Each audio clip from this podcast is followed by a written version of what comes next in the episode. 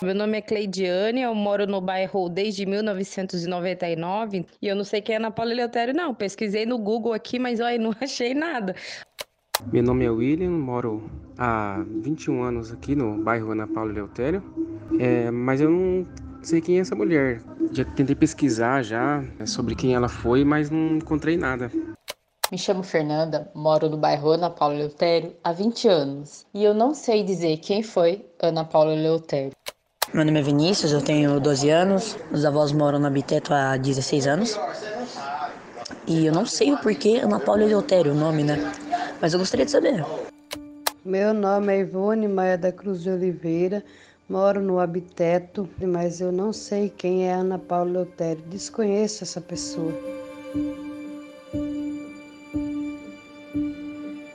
A pergunta desse áudio também vai para você que está ouvindo esse episódio. Você sabe quem foi Ana Paula Eleutério? Ela dá nome ao bairro do Conjunto Habitacional Habitete. E se fizermos uma busca rápida no Google, é somente isso que encontramos sobre ela. Já falamos no episódio sobre Diva Prestes que muitas das nossas biografadas passaram por um processo de esquecimento em vários níveis. E não foi diferente com Ana Paula Eleutério. Os áudios que você ouviu foram respondidos por pessoas que moram no próprio bairro. E não sei você, mas nós achamos estranho as pessoas não conhecerem quem dá nome a ele. Ainda mais porque não faz tanto tempo que ela exerceu seu mandato como vereadora. Então, mais uma vez, temos uma mulher com uma luta muito significativa, não somente na política, mas principalmente na sua vida pessoal, de assistência, de combate a desigualdades e de busca por dignidade. E que tem sua história perdida no meio disso tudo, até mesmo do próprio bairro que leva seu nome. Me surpreende também que ela foi a primeira mulher com deficiência a ser eleita na cidade, e não é nem ao menos lembrada por isso. Dessa forma, eu espero que nesse episódio você consiga descobrir um pouco da história dessa mulher que batalhou pela vida e pelo seu lugar na sociedade, e que saiba responder num futuro quem foi Ana Paula Eleutério. Eu sou Carol Fernandes e este é o podcast Elas no Poder.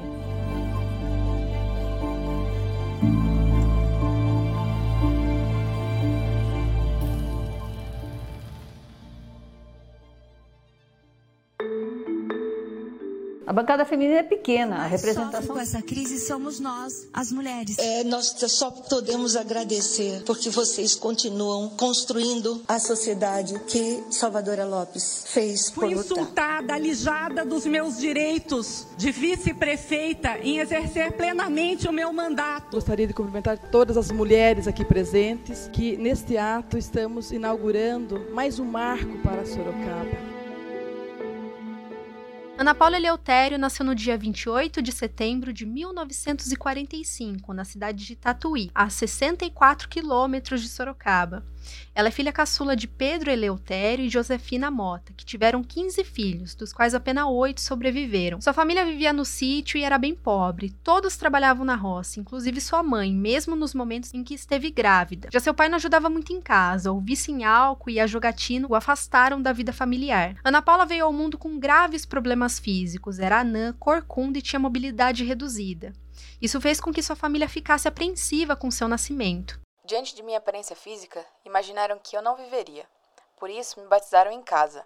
Para surpresa de todos, resisti à vida e, com oito dias sadia, meus tios, Otávio e Maria, me batizaram em Tatuí. Ainda no primeiro ano de vida, seu pai foi morar junto de um de seus irmãos mais velhos, largando sua mãe praticamente sozinha para cuidar da casa e de Ana. Todo dia, Josefina arrumava o almoço dentro de uma bacia, colocava na cabeça e carregava Ana, tudo ao mesmo tempo.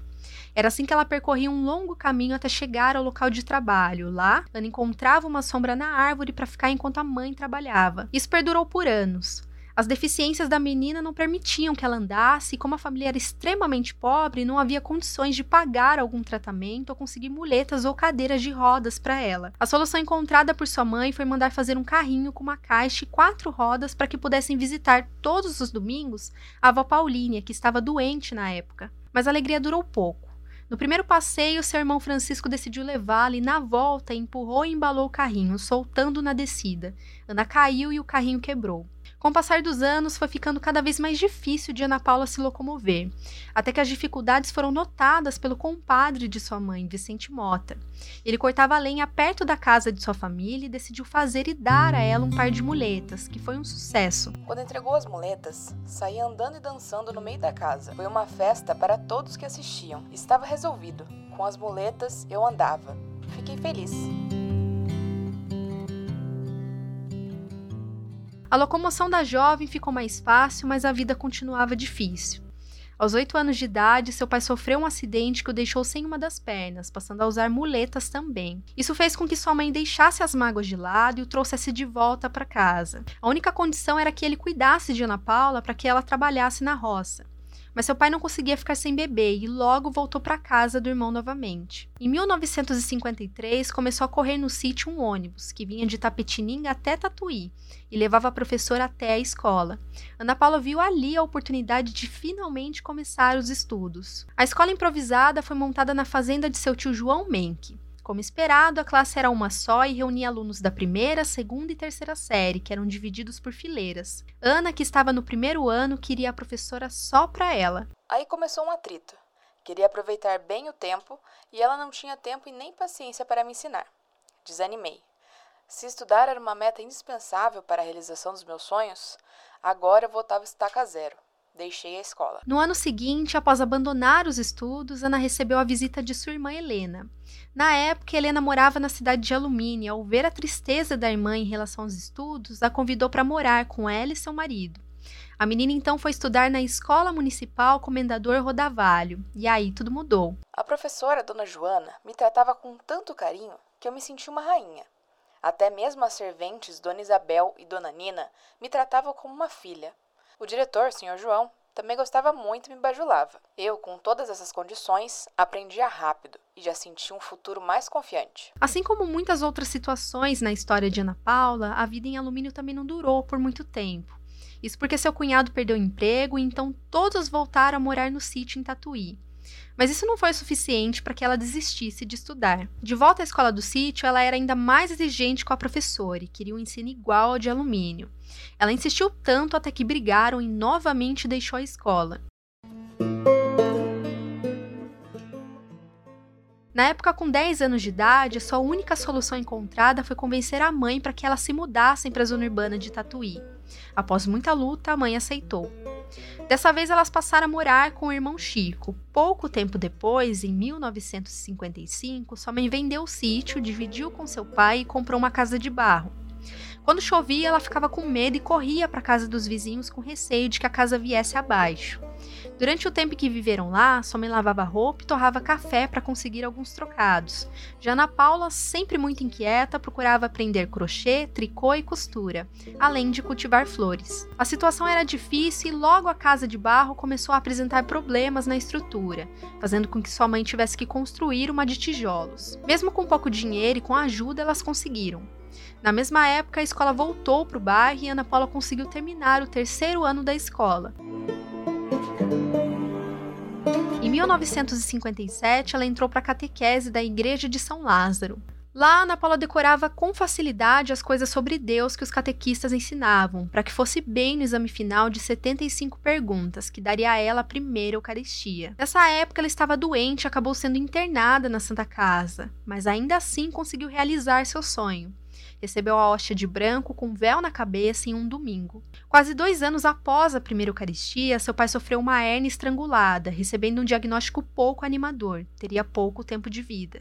Ele foi para a casa delas e sua mãe novamente cuidou dele, com a ajuda de outros filhos e vizinhos. Ele então faleceu em 15 de janeiro de 1959. Após a morte de seu pai, Anne e sua mãe passaram a morar sozinhas, já que parte de seus irmãos estavam casados e os outros trabalhavam fora de Tatuí. As duas, muito religiosas, iam à igreja católica na Vila São Lázaro. Lá elas rezavam texto, faziam procissões e até mesmo ensinavam catequese. Foi aí que a menina acabou se tornando ainda mais religiosa do que já era. Em 1964, chegou um novo padre na paróquia, Hernani, um jovem recém-ordenado que seria ajudante do cônego Teutônio. Quando visitou a comunidade de Ana Paula, ele decidiu que rezaria a missa uma vez por mês. Naquela época, a missa ainda era celebrada em latim. Enquanto o padre rezava, Aninha e outros fiéis rezavam um terço, já que não entendiam o que ele falava. Logo nos primeiros meses com o padre Hernani, o Vaticano mudou a missa para o português.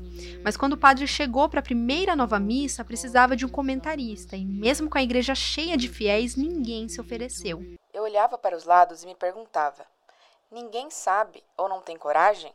Que vergonha! Me sentia envergonhada de ser cristã e não saber ajudar o padre. Resolvi enfrentar o desafio. Levantei o braço e disse: Padre, eu faço o comentário, mas não sei a hora certa do comentário. Ele me olhou, achou um pouco estranho, mas disse: Eu ensino você. Quando eu balançar a cabeça, você lê. Foi uma confusão, mas fiz o comentário para o espanto de todos. Saí da capela feliz tinha ajudado o padre a celebrar a missa. Com o tempo, Ana Paula começou a trabalhar na catequese, ensinando as crianças. Logo depois, começou a participar também da Legião de Maria, onde prestava conta das atividades religiosas da semana. Além disso, se dedicou aos estudos bíblicos para evangelizar a comunidade. Ela queria crescer espiritualmente, por isso não perdia tempo, participava de tudo. Conforme o passar dos anos, começou a crescer a vontade em trabalhar e ter o próprio dinheiro. Mas diante das limitações físicas, Aninha acreditava que só conseguiria emprego como datilógrafa, já que só usaria as mãos e ficaria sentada. Então, andando pela cidade, deparou-se com a escola de datilografia. Ela fez o curso durante quatro meses, a partir do dinheiro que conseguia com a venda de seus trabalhos de crochê e tricô. Mas mesmo assim, o emprego não apareceu. Em cada escritório que eu passava, uma decepção. A minha deficiência física levava as pessoas a pensar que eu era incapaz. A discriminação sempre existiu. Eu pensava, por que as pessoas associam a deficiência à incapacidade mental? Sugeriam que eu cursasse o ginásio e seria mais fácil o emprego. Sem o emprego que gostaria, Aninha passou a montar um camelô em frente ao cemitério nos dias de finados. Lá vendia velas, flores que plantava e coroas que ela mesma confeccionava.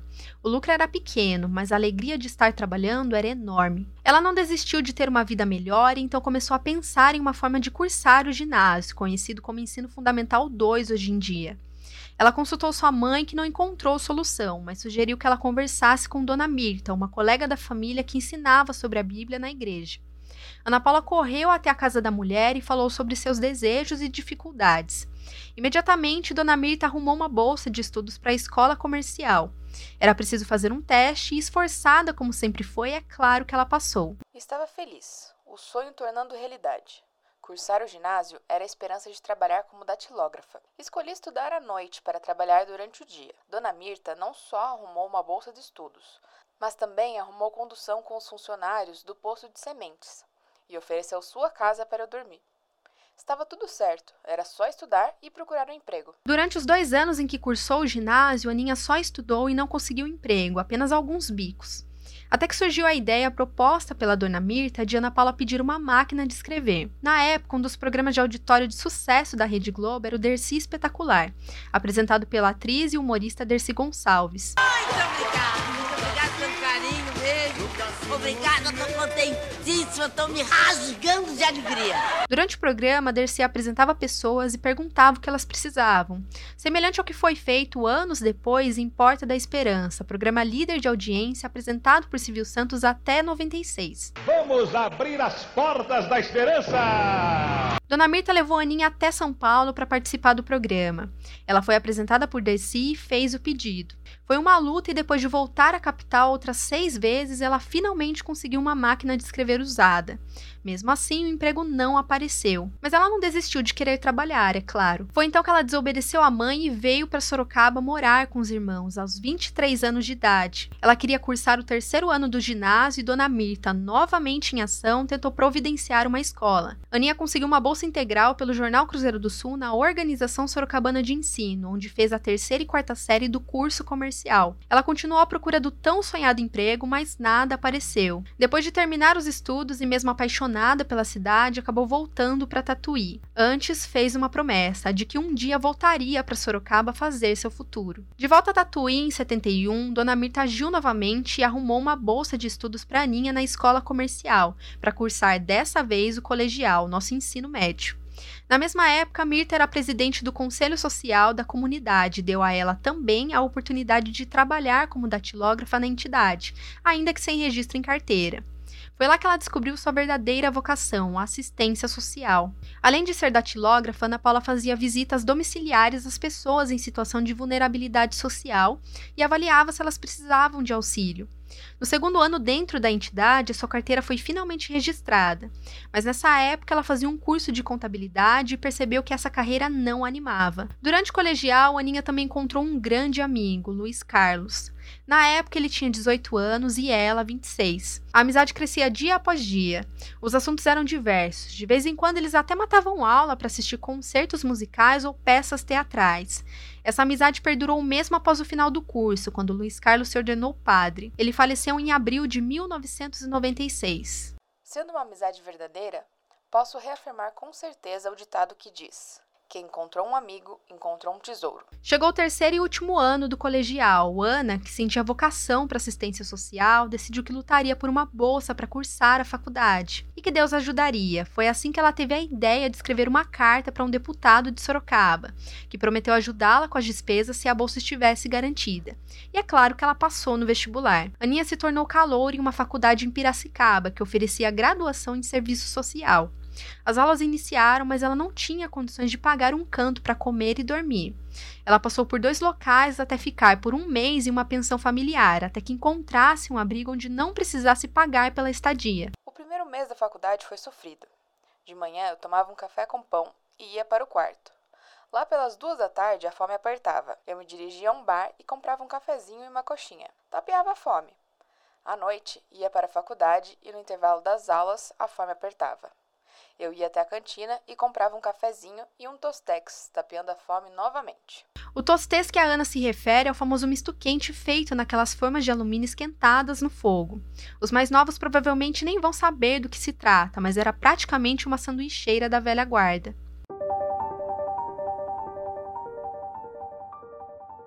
Para completar, Ana Paula soube que o pagamento da mensalidade não estava sendo feito pelo deputado.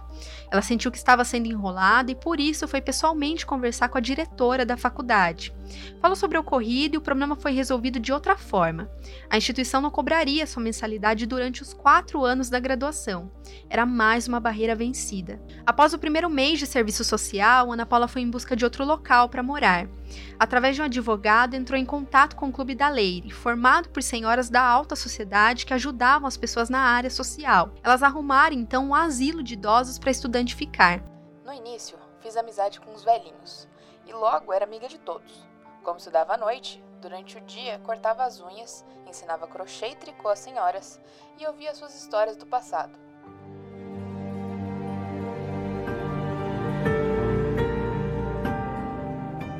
Aninha morou no asilo de abril até setembro de 74. Nos finais de semana, visitava a família em Tatuí. Aconselhada pela cunhada Elvira, ela não contava a mãe o sofrimento que vivia em Piracicaba. Tudo mudou quando Ana Paula foi morar com uma colega de faculdade, a Dircinha. Ela foi acolhida em uma casa grande com mais conforto. A alimentação era diferente, mas logo ela se acostumou. Depois, uma vizinha, Dona Ana, passou a fornecer o almoço. Elas moraram juntas até o final do curso. Na faculdade, ela era uma estudante assídua e levava tudo a sério. Através da colega Nair, conheceu o movimento dos focolares, também chamado de Obra de Maria. Isso mudou a vida dela. Aninha aprendeu que Deus é amor. A partir desse momento da minha vida, tudo passou a ter um novo sentido. Entendi claramente que Deus, sendo amor e amando-me como filha, deu também uma missão a ser cumprida nesse mundo. Entendi que quando Deus nos dá a missão, também nos dá condições para cumpri-la. Em maio de 75, Aninha foi convidada pela diretora da faculdade para trabalhar no projeto Rondon, na cidade de Jacupiranga, no Vale do Ribeira. Coordenado pelo Ministério da Defesa, o projeto Rondon permite aos estudantes das instituições de ensino superior brasileiras atuarem como voluntários em ações socioeducativas em diversas cidades do país, durante as férias acadêmicas. Participar da iniciativa era um grande sonho de Ana Paula e ela realizou. Finalmente, o último ano da faculdade, em 77. O estágio era mais pesado e o trabalho escrito era mais técnico, e nem por isso Ana Paula desistiu. Mas nem tudo foi como esperado. No mês de maio, a estudante começou a sentir fortes dores que mais tarde descobririam que eram cólicas renais. Quando a dor apertava, ela viajava para Tatuí, para que o irmão pudesse socorrê-la. Esse vai e vem seguiu até novembro do mesmo ano. Na mesma época, sua mãe estava sempre doente devido à idade, 76 anos. Aninha, longe de casa a semana toda, pedia a Deus para estar presente quando sua mãe partisse, e ela conseguiu isso, já que na mesma semana teve uma cólica forte de rins. Sua mãe faleceu no dia 11 de novembro de 1977. Após passar todos esses momentos de dor, percebi que Deus havia atendido meu pedido, usando a doença para segurar-me em Tatuí. Tive a certeza que estava preparada para passar essa dor. Não somos eternos, e o paraíso é o nosso verdadeiro lugar.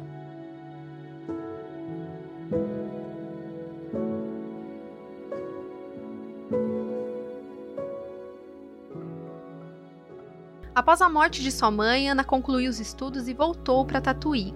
O problema de saúde persistia e ela precisava fazer cirurgia para tirar uma pedra no rim.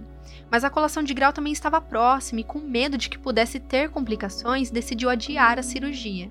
A colação de grau aconteceu em 7 de janeiro de 1978. Aninha, que sentiu uma grande vitória, alugou até mesmo uma Kombi para que os seus convidados pudessem participar da sua formatura.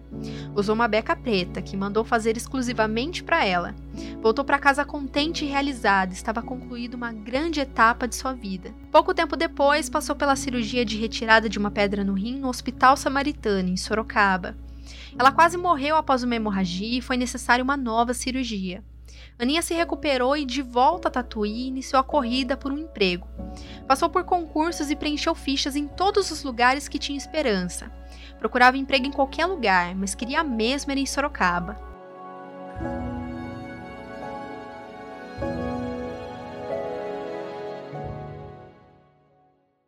A primeira oportunidade surgiu no Lar Donato Flores, um orfanato para meninas com até 18 anos de idade. Mas o emprego era sem registro em carteira e após três meses ela não conseguiu se adaptar e deixou o trabalho. Como a meta era trabalhar em Sorocaba, Ana Paula fez inscrição para o retiro do Colégio Santa Escolástica, tradicional escola católica da cidade. Ela sentia que precisava fazer novas amizades e que, quem sabe, assim iria encontrar o desejado emprego. No fim das contas, ela não recebeu o trabalho, mas sim uma inspiração para parar de fumar. Diante de tal fato, prometi a Deus não fumar durante a quaresma, como sacrifício para conseguir um emprego. A tentação foi grande, pois eu não me considerava viciada. Sentia uma vontade de fumar. Sonhava que estava fumando e brigava comigo mesma. Mas quando acordada, ficava aliviada por não ter quebrado a promessa. Foi assim que alcancei essa graça. Antes do término da quaresma, surgiu o primeiro emprego em Sorocaba. Aninha se tornou assistente social da campanha unificada, com o apoio de Dona Mirta e Jair dos Santos. A entidade filantrópica trabalhava juntamente com outras instituições sociais, arrecadando fundos para sua manutenção. Lá ela permaneceu por dois anos até que conseguiu uma nova oportunidade de emprego. Quando a Aninha mudou-se para Sorocaba, ela foi morar com o irmão Francisco, um dos primeiros a construir uma casa na Avenida Itavuvu, na Zona Norte. Ele é pai de Márcia Aires Correa, sobrinha e afilhada da Ana Paula Eleutério, com quem conversamos para este podcast. Ela é conhecida artisticamente como Maia Correa. Meu pai sempre falava, né, que nós duas éramos muito parecidas, né? O orgulho que eu tinha dessa pessoa, né? Ela representava tudo. Ela tinha uma gana, uma vontade de, de, de viver, sabe aquela vontade de viver assim, uma vontade que não cabia no peito dela. Ela é minha madrinha, né? Ela que me batizou, né? Nós somos, eu sou em quatro, quatro, quatro irmãos do meu pai. O meu irmão é falecido, faleceu com 18 anos. E a minha tia, o meu pai falou assim, meu, quando eu nasci, meu pai falou assim, não, Ana Paula vai ser madrinha da Márcia. E eu acabei sendo sendo privilegiada, né? Porque eu era a queridinha dela. Ela falava que eu era queridinha. Ela falava, ah, você é meia deslocadora, meia, né, meia. Mas eu era sempre, sempre a queridinha. Onde ela estava, eu estava junto com ela. Sempre quando eu podia, eu estava com ela. Sempre. Eu a maquiava, eu, eu não ficava assim é, um final de semana sem ver ela. Logo após a mudança de cidade, surgiu o curso de administração hospitalar no Hospital Santa Lucinda. E como a própria Ana Paula disse, tudo que surge para se saber mais, lá está ela.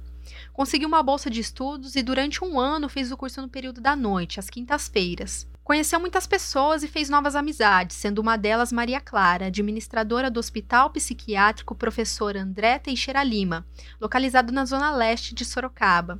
Foi assim que ela conseguiu emprego no local. Ana Paula trabalhou como assistente social no Teixeira Lima por quatro anos, de setembro de 1980 a 84. Foi lá que ela descobriu outra vocação, a de trabalhar com alcoólatras. Que experiência maravilhosa! Ali eu vi os doentes da alma. Doentes mentais eram poucos. A maioria deles eram viciados em álcool e drogas. Como eu não tinha uma sala para atender os pacientes, ficava no meio deles, no pátio ou nos quartos. Doentes que precisavam de uma palavra de carinho e atenção. Doentes do álcool, cuja família já haviam abandonados à própria sorte. Durante o período em que esteve no Teixeira Lima, ela se dedicou também a outros trabalhos paralelos, como na clínica ambulatória psiquiátrica com alcoólatras na Clínica Suzy com crianças que tinham deficiência física e mental e no projeto Rotaract com famílias carentes do bairro Vila Nova Sorocaba. Um dos mais importantes em sua trajetória foi na Pastoral da Mulher, que anos depois influenciou muitas outras ações de Ana Paula. A Pastoral da Mulher Marginalizada é uma associação vinculada à Igreja Católica, por meio da Comissão Nacional dos Bispos do Brasil. O objetivo é atender, acompanhar, orientar e encaminhar mulheres em situação ou risco de prostituição em todo o país. Convidada por Olga de Barros, ela foi trabalhar com mulheres que exerciam a prostituição em Sorocaba.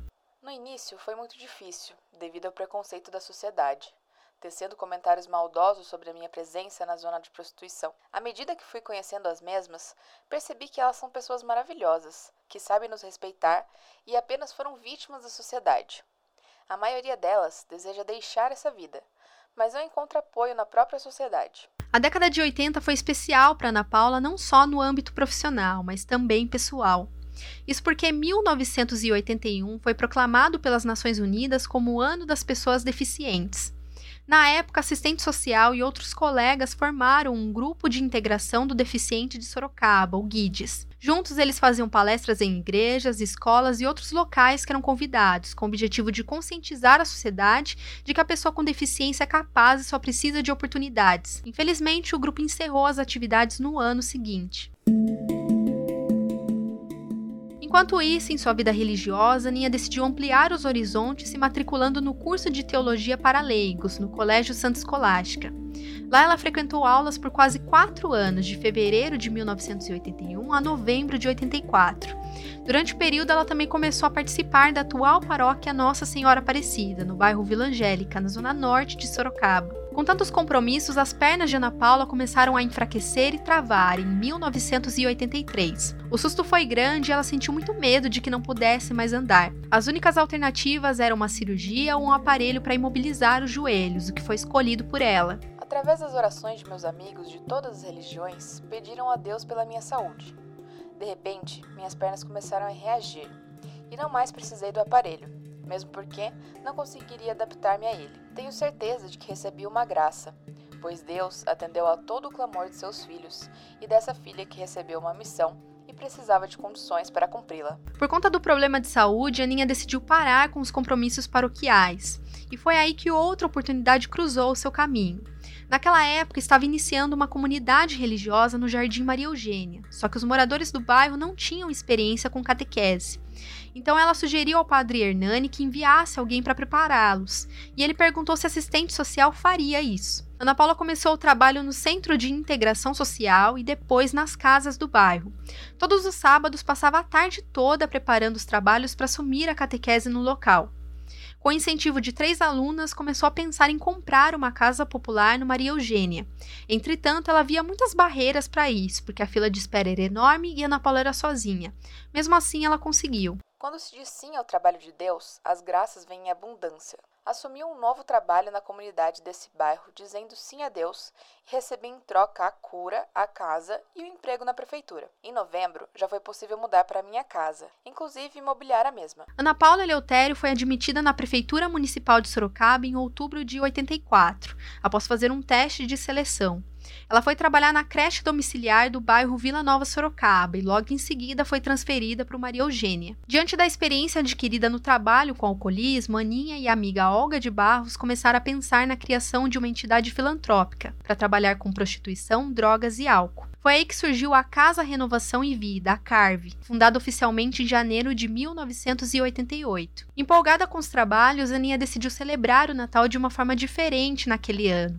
Preparou um churrasco para ceia e convidou prostitutas, travestis e alcoólatras para passarem a data com ela. No ano seguinte, se tornou madrinha do filho de uma das mulheres que havia saído da prostituição. O início da vida política de Ana Paula se deu em 89, quando foi vice-presidente da chapa vencedora das eleições dos Amigos de Bairro do Jardim Maria Eugênia. Lá ela permaneceu por dois anos, envolvida em trabalhos que pudessem melhorar as condições de vida dos moradores locais.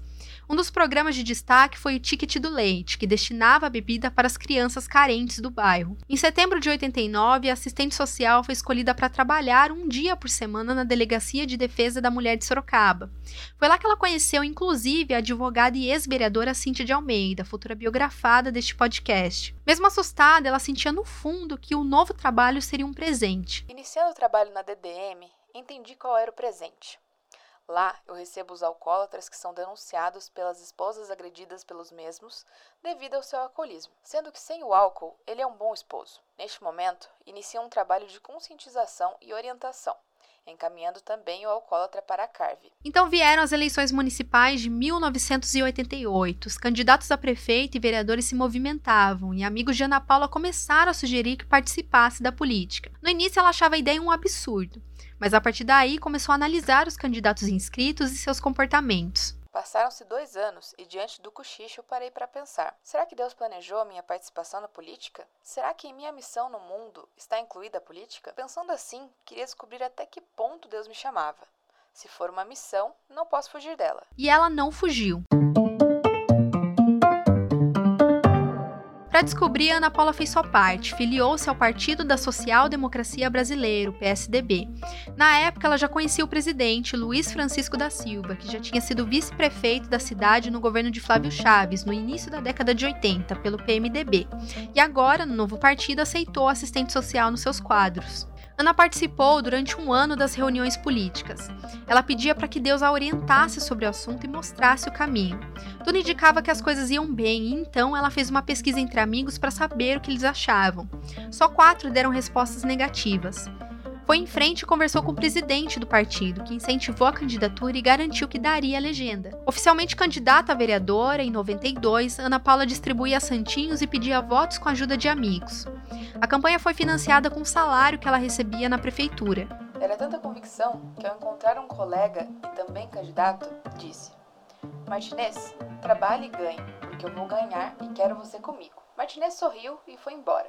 Em casa, ele comentou com a esposa. A Aninha está louca, disse que vai ganhar. E foi assim que durante alguns meses saímos às ruas pedindo votos. Aninha também recebeu apoio da Rádio Cacique e do Jornal Diário de Sorocaba. Durante o dia todo, batia na porta de conhecidos. O slogan da campanha veio de uma inspiração, a pequena preocupada com os grandes.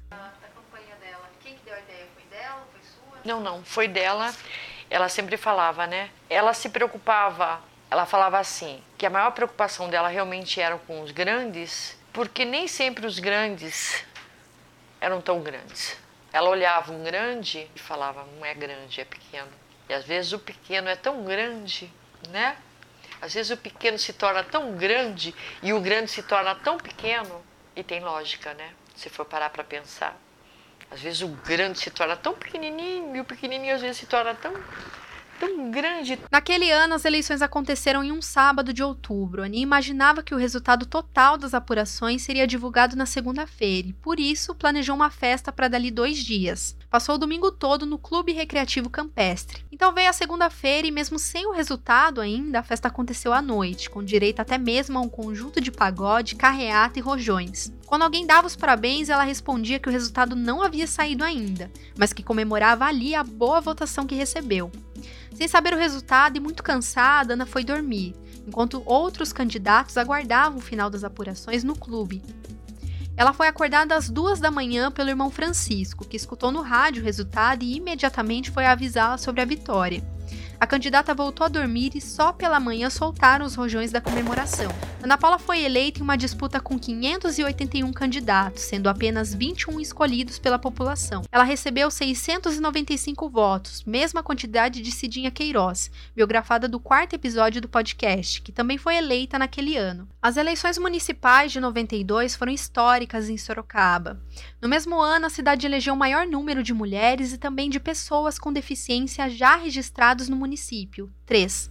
Além de Ana Paula, passaram a ocupar as cadeiras do Legislativo Emerson Canãs e Valone Neto, ambos eleitos pelo PTB. Canãs andava de cadeira de rodas e Valone Neto era cego. Se fomos escolhidos pelo povo, significa que somos capazes de desenvolver um trabalho visando o bem comum. A Câmara Municipal precisou ser adaptada com rampas para que pudéssemos nos locomover com mais facilidade. Empenhada em fazer um bom mandato, Aninha frequentou assiduamente as sessões da Câmara nos meses de outubro a novembro de 92, para entender melhor o funcionamento. A escolha da sala e a montagem da mesma, a confecção das cortinas, roupas, os convites, entrevistas com a imprensa escrita, falada e televisiva, tudo isso era novidade pois iniciava-se uma nova fase em minha vida, a política.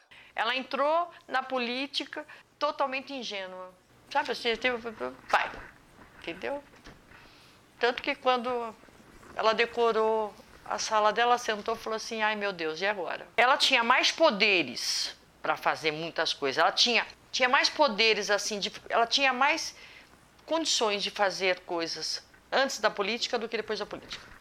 Na política, ela foi barrada. De acordo com uma matéria publicada pelo jornal Cruzeiro do Sul, na edição número 27.073, Ana Paula Eleutério apresentou, no último ano de seu mandato, quatro projetos de lei. Destes, dois eram de denominações de ruas e um instituiu em Sorocaba a Semana Evangélica. Todos foram aprovados.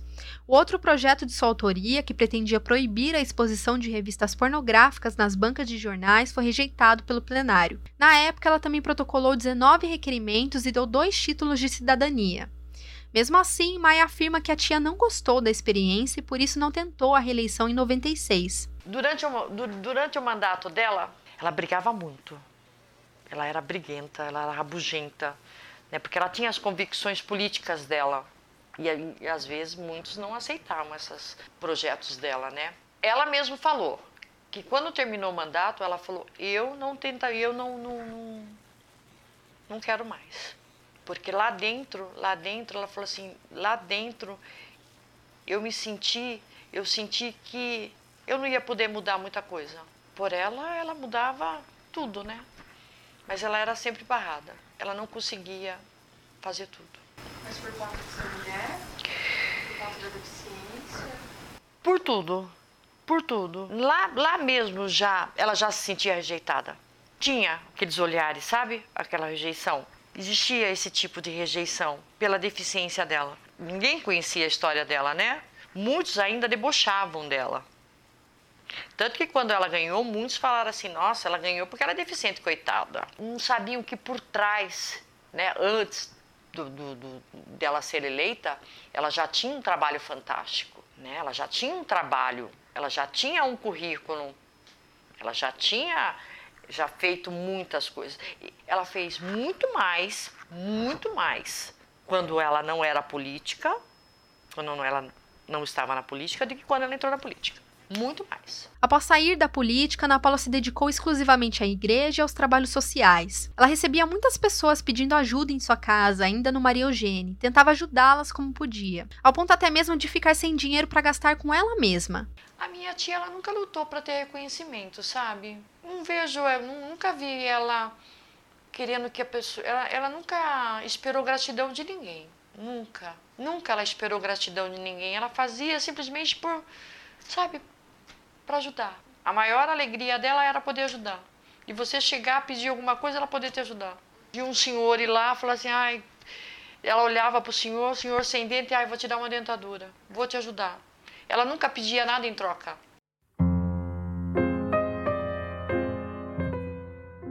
Com o tempo, Aninha ficou muito doente e voltou a morar com o irmão Francisco, pai de Maia.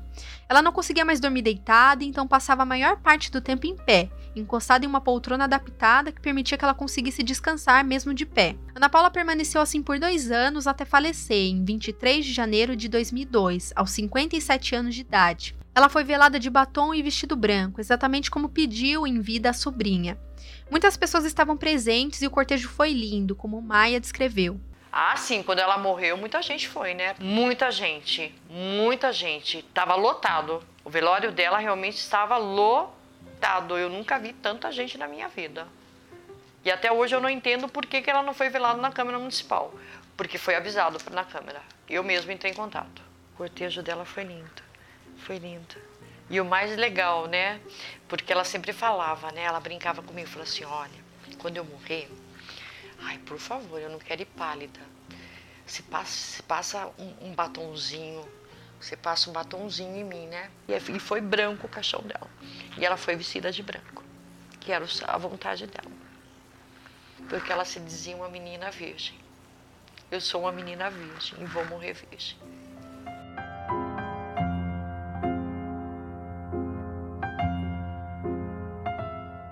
Ana Paula Eleutério está enterrada no mesmo túmulo em que o irmão Francisco, no cemitério da Consolação. Depois da sua morte, diversas homenagens foram feitas a Ana Paula. Entre elas, o nome do bairro Habiteto, que passaria a se chamar Conjunto Habitacional Ana Paula Eleutério, iniciativa da vereadora Cíntia de Almeida em 2003. Além disso, também existe uma rua com seu nome no Jardim Bom Sucesso, na zona norte de Sorocaba, e um troféu dado pelo Conselho Municipal dos Direitos da Mulher a mulheres de destaque na cidade, que também leva seu nome. Infelizmente, o troféu foi entregue apenas em três ocasiões, sendo a última em 2014. Atual presidente do Conselho, Mano Barros, diz que a entrega está suspensa desde então por falta de verbas para ser mantido, mas a expectativa é que ele retorne em julho deste ano. Maia tentou seguir com o legado deixado pela tia e fez trabalhos sociais em hospitais e comunidades carentes, com o nome de Boneca Peteca. Ela também foi candidata a vereadora em 2012 pelo Partido Verde, mas não foi eleita, recebendo apenas 193 votos. Olá, eu me chamo Luciano Lima. Eu sou afilhado da Ana Paula Eleutério, né? E a amizade entre as nossas famílias começou no ano de 1982 esse que você está ouvindo é Luciano Lima, afilhado da Ana Paula, falando sobre a relação dele e de sua família com a família Eleutério. Entre Vila Carol e Vila Gomes. E posteriormente a família Eleutério chegou naquele local e acabou as famílias fazendo amizade, né? E a minha mãe veio a convidar Ana Paula Eleutério para que viesse ser a minha madrinha. E ela acabou aceitando o convite e o meu padrinho naquela ocasião era o Josué, era um amigo da Ana Paula Eleutério, né? Luciano foi uma das nossas últimas descobertas a respeito do passado e das relações da Ana. Chegamos a ter ele por conta de uma das pessoas que respondeu a pergunta quem era Ana Paula Eleutério, que colocamos no início do episódio. Né, da Ana Paula Eleutério, porque eu tive uma infância meio conturbada, né? Aos seis anos de idade, a minha mãe veio a falecer então eu tive dificuldades, teve um afastamento assim, porque meu pai teve problemas assim meio psicológicos, então a gente acabou dando uma distanciada. Mas eu me lembro bem que em meados de 96, 97, Ana Paula sempre passava por ali no, na nossa residência, fazendo perguntas a meu respeito, como eu estava, né? E ela sempre foi uma pessoa muito generosa. Ana Paula sempre foi generosa e eu me lembro bem de muitas situações. Né? Ela sempre me presenteava. Nós estávamos atravessando uma situação difícil naquele momento, então ela sempre me presenteava. Teve uma uma situação onde é, eu nunca tive uma festa de aniversário e no ano de 96, 97 ela me convidou para que eu fosse almoçar na casa dela e eu passei um dia agradável com ela. E de tarde, pela minha surpresa, foi cantado uma, um parabéns, uma festa de aniversário surpresa para mim. É uma coisa que me marcou muito, marcou bastante. Tenho gravado até hoje isso na minha memória, então eu fiquei extremamente emocionado. Então ela sempre foi uma pessoa extremamente generosa, uma pessoa presente, sempre me deu oportunidades. Luciano trabalha na Consórcio Sorocaba Ambiental e atualmente reside no Parque São Bento. Não sabemos se a Maia sabe da existência dele e vice-versa. Caso não se conheçam, espero que este episódio ajude a se aproximarem, lembrarem da tia e da madrinha que Ana Paula foi para eles.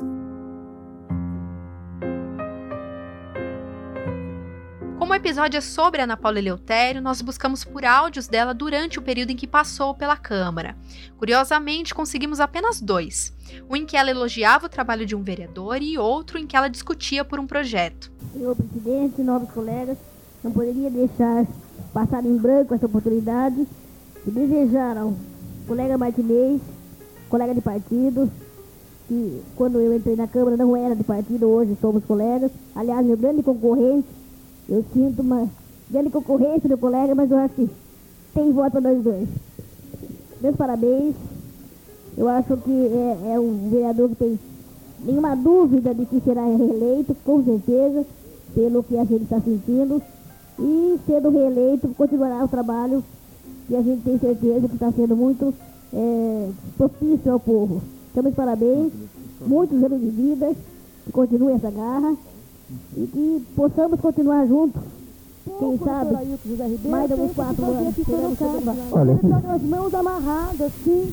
Ele não tem dinheiro para colocar, pra colocar é, combustível nas viaturas. Eu não estou aqui protegendo o doutor Ailton, mas é um senhor capaz, é um senhor é, que tem capacidade para administrar sim, o, o cargo que ele está fazendo. O doutor Roque também, mas ninguém se faz nada sem condições financeiras as viaturas quebradas, devendo para as oficinas e assim por diante, porque não existe um repasse de, devido.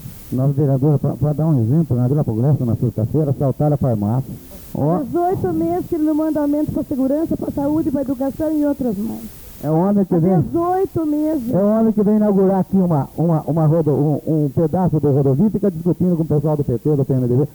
O, o, pessoal, é que nem o Renato falou. Eu tive lá né? cinco minutos aí correndo. Para Maia, sua tia deixa como legado a persistência e o empenho.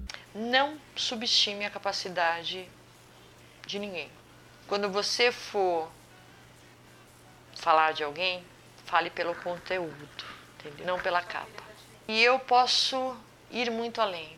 Ela me ensinou uma coisa muito importante que foi assim: nunca desista dos seus sonhos a fé é inabalável. Quando você menos espera, algo acontece. Se você, ela falava para mim, você é exatamente o que você planta. Se você planta espinho, não espere rosas. A vida é uma grande plantação, né? Você vai plantando. E um dia você colhe. Não espere colher antes do tempo. Tudo tem um sentido, tudo tem um porquê. Pouco após assumir o mandato, Ana Paula escreveu uma autobiografia que teve como título e slogan de sua campanha, Pequena Preocupada com os Grandes. Ele foi feito de maneira muito artesanal, tem pouco mais de 50 páginas e foram impressas pouquíssimas unidades, dadas a parentes e amigos. Para se ter uma noção, o livro não conta nem com o ano em que foi escrito e não tem uma ficha catalográfica para que possa ser encontrado em qualquer registro sobre obras literárias. Então é praticamente impossível encontrar ele à venda ou disponível nas bibliotecas públicas da cidade. Nós encontramos uma única cópia que pertence a Maia, única familiar próxima e ainda viva da Ana Paula. Todos os momentos em que foram registrados falas da Aninha ao longo do episódio foram tiradas do livro e interpretadas pela Tatiane Silva e pelo Lucas Monteiro. Tudo o que descobrimos sobre assistente social durante e após a política foi através do relato da sobrinha Maia. Na apresentação de sua autobiografia, Ana Paula Eleutério justifica o objetivo do livro em quatro tópicos, encerrando com a frase: Se eu vencer os obstáculos, você também pode vencer. Vá à luta.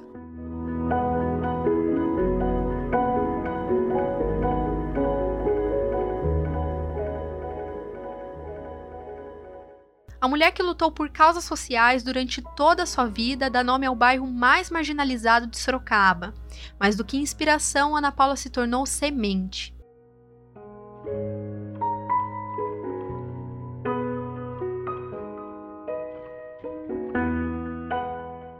Como nosso trabalho aqui é resgatar e manter viva a memória dessas mulheres, pedimos autorização da MAI e digitalizamos a biografia da Ana Paula. No nosso site .mp3podcast.com.br barra Elas no Poder, você vai encontrar dois arquivos em formato PDF. Um deles é a versão digitalizada do material original, o outro, com a devida permissão, é uma nova versão, repaginada e adaptada para o formato tradicional de livros. As duas versões estarão disponíveis gratuitamente para download no site. Caso alguém que esteja ouvindo este episódio seja da Câmara Municipal de Sorocaba da Biblioteca Municipal e tenha interesse em tentar fazer uma nova versão física do trabalho para ter em seus respectivos acervos para consulta pública, pode entrar em contato conosco pelas redes sociais. Os arquivos digitalizados estarão inteiramente à disposição. Elas no Poder é uma produção da Ponta MP3. Se você ficou curioso para saber um pouco mais da história, tem muito conteúdo extra no nosso site pontamp3podcast.com.br barra Elas no Poder. E nas redes sociais, sempre em arroba pontamp3podcast. Para não perder nenhum episódio, não esquece de assinar o nosso feed. Eu sou Carol Fernandes, apresentadora deste podcast. A idealizadora do programa é Tatiane Silva. O Lucas Monteiro é responsável pela pesquisa, montagem e coordenação de toda a produção. Os roteiros são assinados por mim, pela Tatiane e pelo Lucas. A nossa estratégia digital também é feita pela Tatiane Silva. A nossa identidade visual foi criada pelo Derek Lambert e pela Daniela Ferreira. Foram usados neste programa áudios da Globo, The Last of Us Parte 2 e SBT. Para este episódio, agradecemos a ajuda de Maria Clark. Olá, tudo bem? Eu sou Maria Clark, pedagoga e jornalista. Acabei de me formar agora no último semestre de 2020 e o trabalho de conclusão de curso foi um livro fotojornalismo sobre o bairro Habiteto. Conhecemos o bairro e conversamos com muitas pessoas e perguntamos para eles se eles sabem quem foi Ana Paula Eleutério. Mas grande maioria não sabe quem foi. A Ana Paula Eleutério, ela foi uma grande mulher, uma grande cidadã sorocabana. Júnior Reis. Meu nome é Juninho Reis, morei na Biteto por mais de 15 anos, né? Hoje eu não moro mais lá, mas minha família ainda mora lá, meu pai mora lá, meus irmãos, né? Tô sempre lá. E eu não sabia quem era Ana Paula Leotério. Achei até interessante fazer essa pesquisa para vocês. Conhecer quem foi Ana Paula Leotério, saber que ela foi uma vereadora atuante. E uh, eu gostei de ter participado dessa pesquisa mesmo. Também fiquei surpreso em saber que muita gente também não sabe quem foi Ana Paula Leotério. Que eu também não sabia. Mas hoje eu pude conhecer, pude saber quem que é. E parabéns para vocês aí pelo trabalho que vocês estão fazendo aí demonstrar quem são essas pessoas. Fábio Mascarenhas, Manu Barros e Maia Correa. Obrigada e até semana que vem.